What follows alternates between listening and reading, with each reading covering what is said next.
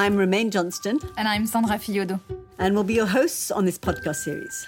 Orange presents My Inspiration. Here's what you can expect from each of the seven episodes we will be airing. Each month, you'll discover an honest conversation on key aspects of what it means to better own your career and your self development. Some real life examples taken from Romaine's coaching experience and our own lives, as well as tools to help you better understand yourself, others, and your relationship. We'll always wrap up with a practical exercise for you to start implementing the concepts in your own life. Our ambition is for you to feel energized and empowered after listening to these episodes, so enjoy and share with anyone you think may benefit from the episodes.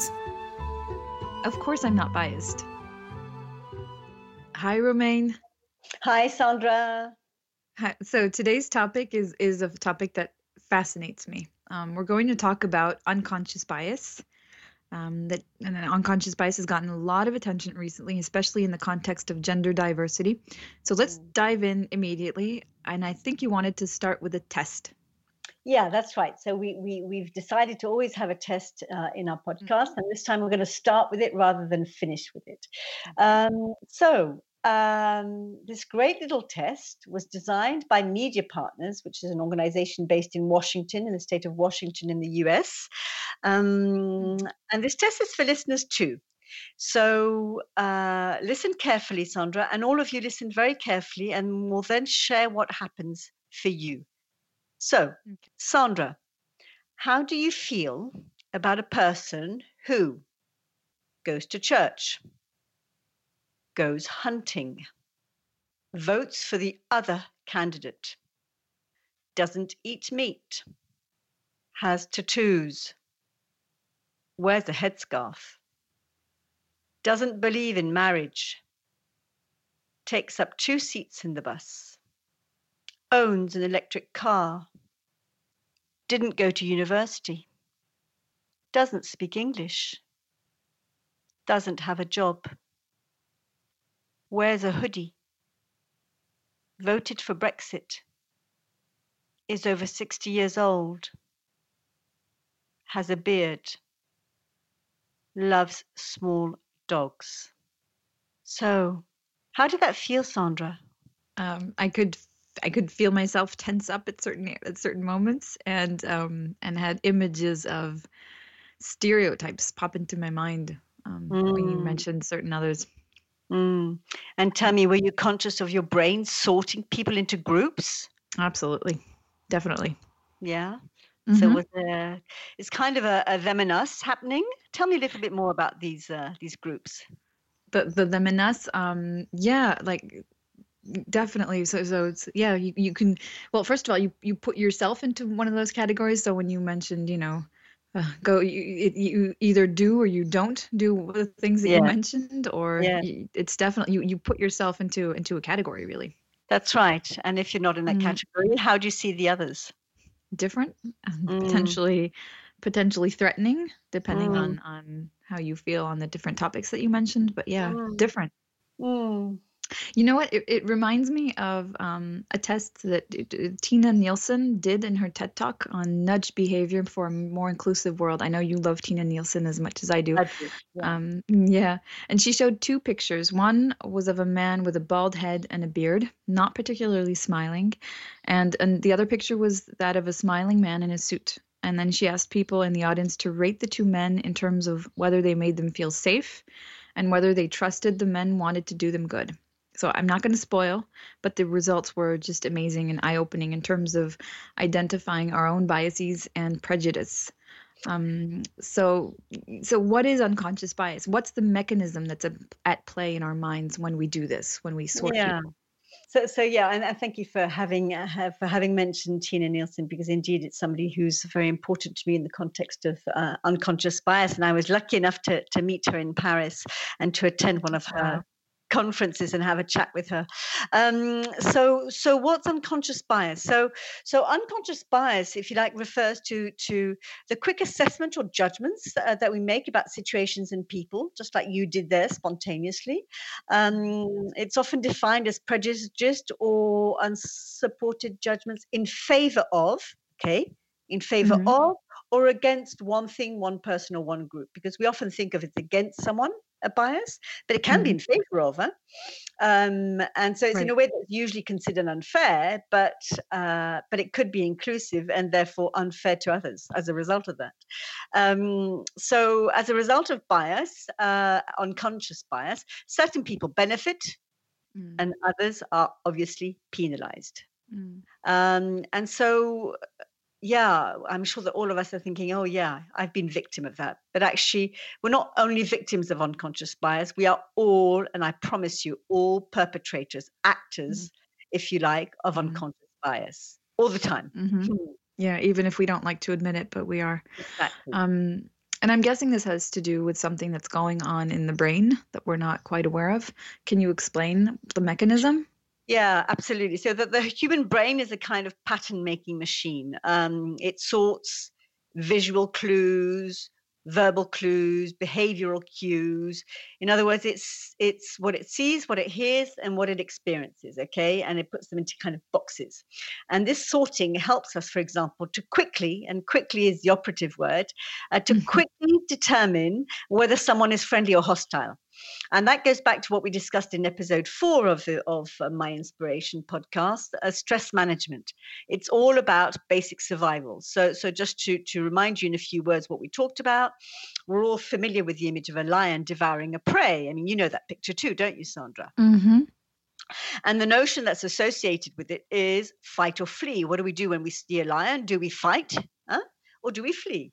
Uh, Mhm. Do we run away? You see, uh, so you see something or someone that you see as dangerous, you shy away from it or you run away from from it. But in the same way, you see someone or something that you've processed, that your brain has processed as reassuring, you're drawn to them, you're attracted to them, you want to go towards them. You've got a you've got a positive unconscious bias. So, um, and research has shown, and these figures are from Encyclopedia Britannica, that our body sends. Wait for this our body sends our brain 11 million bits per second of information.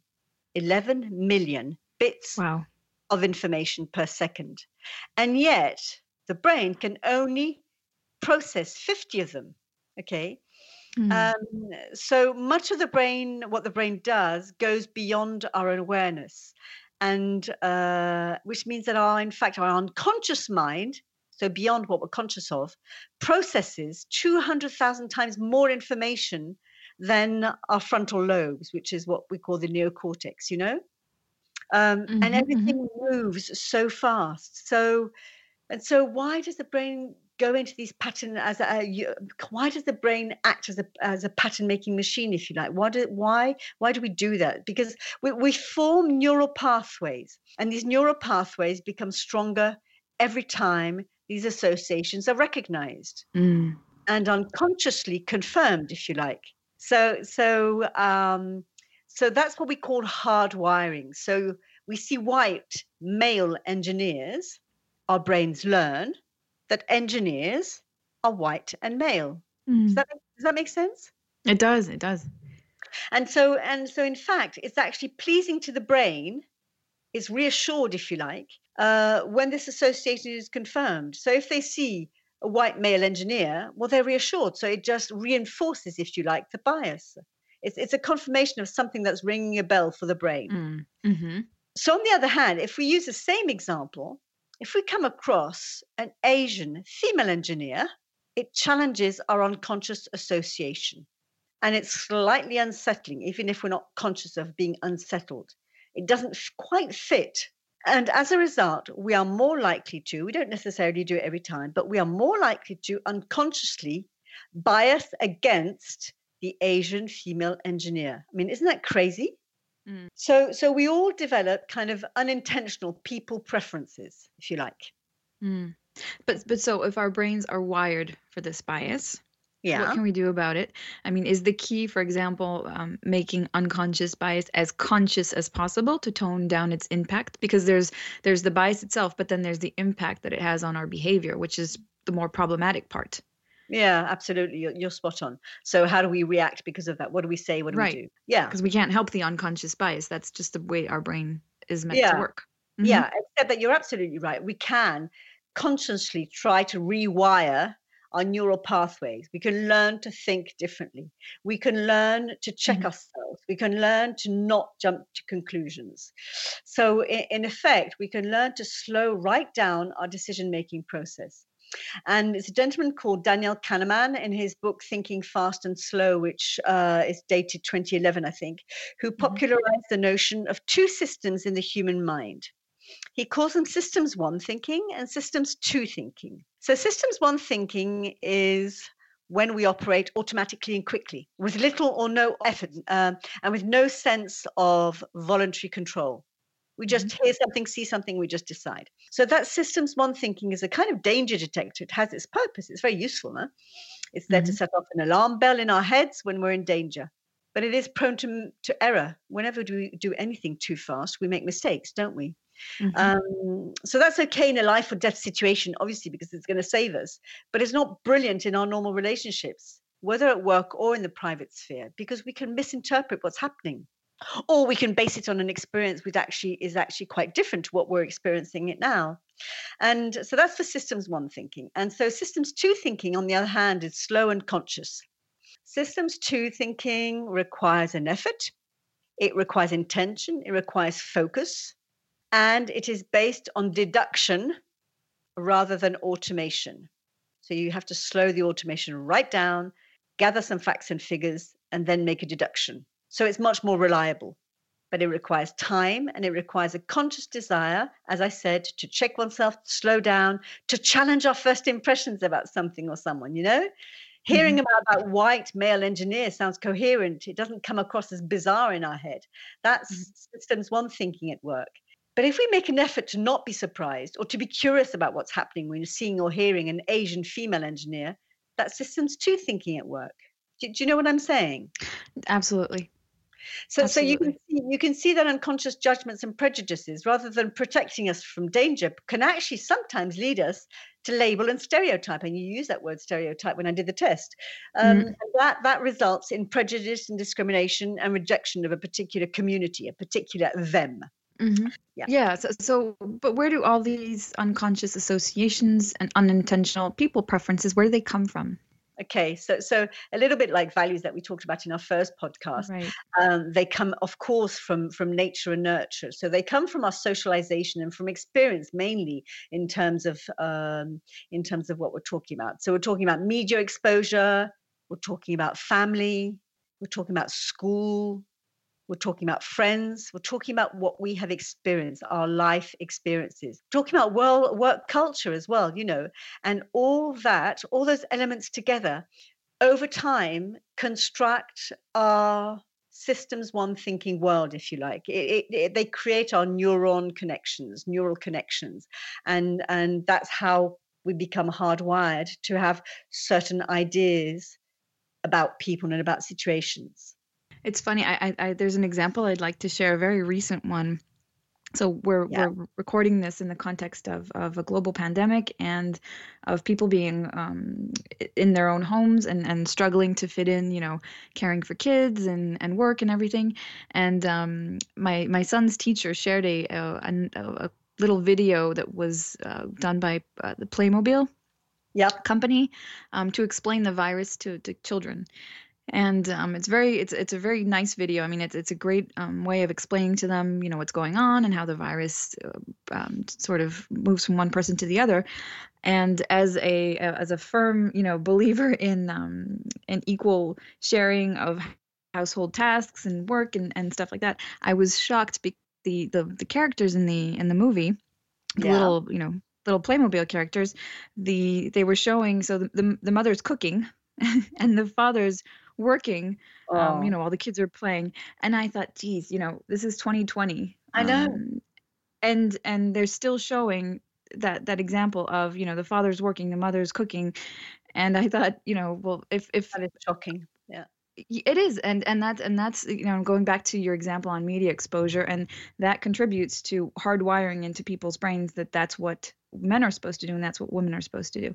Mm. Anyway, just a quick Mm. example that just to show that how yeah. how that how those wirings are are reconfirmed, and which leads me to my next question because you, you talked about different kinds of biases. Which are the are the most common ones that we um, that we um, that we experience? Yeah so, so um, and thank you for your example um, and uh, there's there's definitely one type of bias. Um, so the different types of biases there are so many. I'm only going to mention a few but there are so many. Just you know you can you can all look these up on the internet huh? um, so uh, one of the one is a, a, funny one. I think it's called halo and horn you know? The halo mm-hmm. is, is, is, over an angel's head. So halo right. and horn are short for positive or negative first impressions. So halo around the head, the part the person who can't put a foot wrong. Okay. You see them mm-hmm. and you think, okay, whatever he does, whatever he says, whatever they say is going to be okay. And the horns, they can't do anything right. And we have this opinion about some people in our lives that whatever they say or do is going to be wrong. Um, and so you you've heard of negative feedback from someone who's just been transferred to your team well you're going to you're mm-hmm. likely going to consider them negatively before they even introduce themselves you don't know mm-hmm. them but you've heard negative feedback you're going to see them with a horn unless mm-hmm. you check yourself right unless you check yourself um, unless you check yourself so mm-hmm. halo and horns the first one affinity bias this is so common mm-hmm. favoring people who share the same social background the same school as you the same sometimes even the same village eh? who look or mm. sound like one of us um, and uh, and I'm talking, you know, both uh, when I'm talking about kind of education, is talking about both initial and of course higher education in France. And I mm. have this expression, you know, something about recruiting clones. Um, yes yeah and that's how we a lot of us build our networks and and how we um, how we make recommendations so so sometimes regardless of the talents of the skills and talents of the people who we're talking about you know we ignore their faults of the people we like and we notice mm. the faults of the people we don't and we're just you know that's our affinity because we like those people so that's mm. something that we all do we've got to be careful of that gender bias you gave a beautiful example and that is exactly that and men suffer from it as much as women mm. you know absolutely. absolutely yeah um confirmation bias okay so that's a, that's the kind of the, the, the fourth one that i meant, want to mention mm. um noticing or looking for evidence which confirms our ideas, good or bad, and reinforces our, origin, our original point of view. Um, I have, I'm going to admit a bias, okay?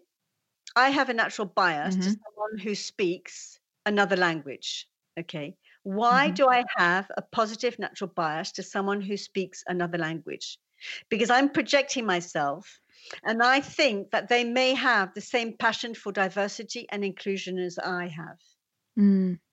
but, but that is so wrong. How do I know that? You know, this is all about projecting and making things up and dreaming things up in my head.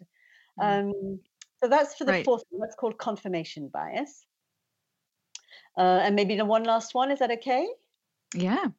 So social comparison bias. Um, have a feeling or dislike of dislike or competitiveness with someone or a group of people that are seen as physically or mentally better than you or not quite so good. Mm. Or not quite so good. So, do you mm. have an example for that, Sandra? Yeah, I mean, yeah, I can definitely relate to that. I can definitely relate to that. Um, but there's also something I, I wanted to share that I, I noticed a while ago and that I found interesting in reversing the bias. Mm. So, so on on LinkedIn, I, one of the people I follow is a woman who specializes in all things um, related to blockchain, mm-hmm. um, and she does a really fantastic job of making um, a, a, topic that's potentially pretty complex um, much yeah. easier to grasp. And so one day I was reading an article mentioning another blockchain expert, you know, with a foreign name, so I couldn't tell if it was a man or a woman, and I caught myself picturing that person as a woman because in my hmm. mind blockchain is associated with this woman i follow on linkedin. And that really got me thinking you know back to the example also on playmobil about the power of role models and um, how important it is to display diversity in a very conscious way to train you know to, to hardwire our, our minds differently. Do you have an example to share that, a similar something similar that you've experienced romain yeah, um, this is going to be a little bit of vulnerability here, so bear with me. Yeah. Um, so, in the coaching world, we're generally competing with uh, other coaches for contracts. You probably know this. So, for in the mm. corporate world, uh, so in other words, or even in the in the individual world, yeah, personal world, uh, we're introduced to to the person to be coached, um, to the coachee. In other words, that's that's what we call them, and mm-hmm. It's generally not the HR manager who chooses the coach for a coaching contract. Um, and so I had, we have what we call these chemistry meetings with the coachee who then decides. And I had a chemistry meeting. I was up against two other coaches, a man and a woman. So there were three of us. The Mhm. coachee was a woman, okay? And the long and short of it is that I didn't get the job. The man did, okay? And guess what? This is horrendous. I was, it's true, it's true. Mm. I was reassured that it was the man. Th- Listen to Reassured. this. Yeah, I was reassured. Why? So what I because I told myself that it made sense that he was a man. Because he was a man, he had an edge over me. This is horrendous. And he was probably he was probably a better coach than I. And and you know, Wow. even saying this now, three years later, I kind of feel shame when I say that. And and um, I was also reassured because I thought, okay, so if the coachee was a woman, it makes sense that she should have preferred to work with a man. Can you believe that? Mm.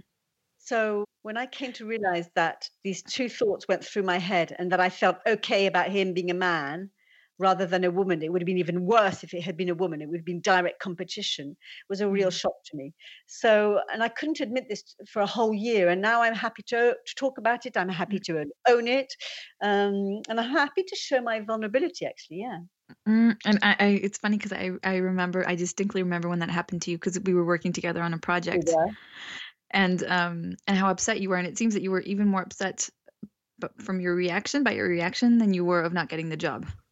Because because despite everything that you know and the values that are that are very dear to you, um, you had made that assumption that because he was a man, he was probably more capable than you were of of of completing the job.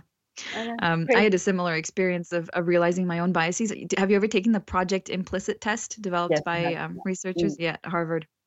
So that so for listeners, there's um, researchers at Harvard that developed this, test that's called the Project Implicit test, and they um, there's several tests on attributes such as gender, age, race, weight, country, lots of them. And I took the test on gender, you know, figuring that with everything that I knew and and what a fierce advocate I am for gender diversity, I, I would have you know very little bias but I, I was totally wrong and it really upset me too so I, I would definitely encourage listeners to go take that test because it's it's pretty eye-opening it's pretty It is. eye-opening It is. You're right. Yeah. um so that being said could you detail the impact of bias itself at home and at work Yeah. So so um, so our, our bias takes us to strange places, and it does result in a lack of diversity in our relationships, in our networks, in our teams. Um, it sometimes results in discomfort and fear in public transport. Okay.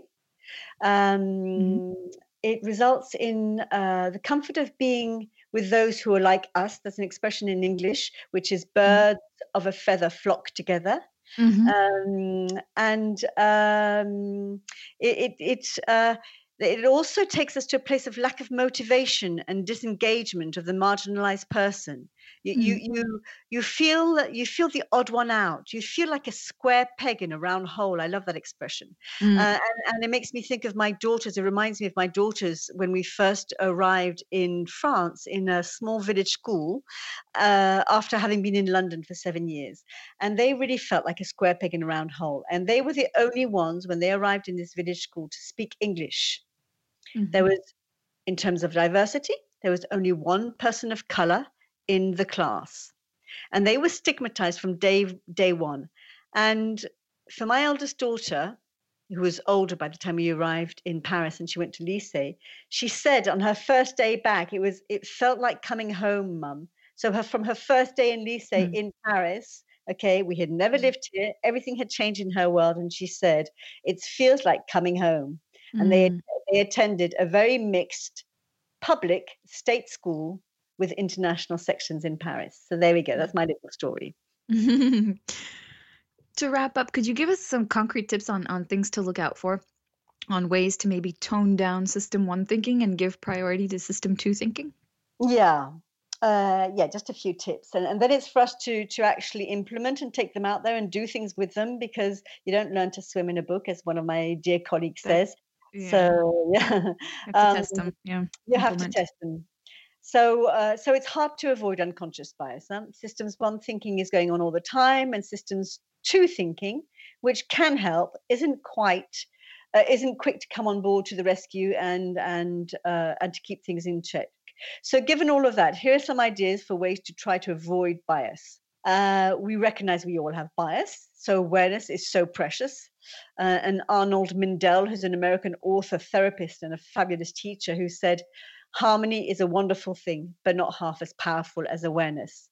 Mm. So that basically means that if you are aware of conflict, it is al- already more powerful than the harmony that hides potential conflict. Yeah, that's um, interesting. So recognize we have bias. Awareness is key. Stop and think. Question our first impressions. Challenge it, challenge our negative assumptions and stereotypes, and discuss these differences. Okay, put them out on the table and talk about them. Um, ensure everyone is heard. That's another thing. In your family, in your partnerships, in your team, even those who never say anything. Give a voice to every little, you know, mm-hmm. other voice in the system. Find other ways for people to be able to express themselves. Be creative.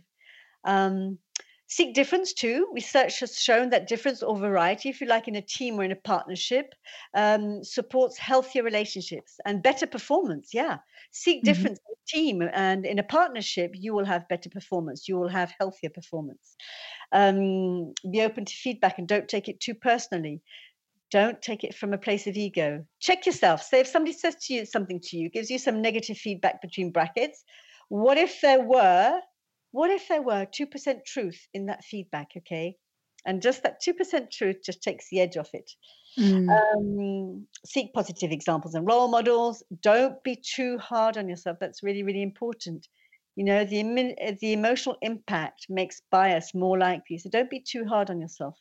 And more than anything, have fun that's what I want to say. Have fun when you're thinking about bias and checking yourself and looking for diversity. And yeah. Mm, thank you so much, Romaine. I'm sure this episode is has really got listeners ch- checking their behavior. Um, and we're almost at the time of our final episode, in which we'll be talking about change, which is a really mm-hmm. great way to close this season. So I can't wait. Thank you so much. Yeah, and this will be particularly important. The subject of change will be mm-hmm. particularly mm. important in the context of the pandemic uh, that we're going through right now and change uh, in our lives and what that means to us all and, and what's looking to happen. So, mm. thank you all for listening. Thank you, Sandra, for you, your questions, your time. And listeners, it's now over to you. Thank you. You are listening to My Inspiration, an Orange podcast.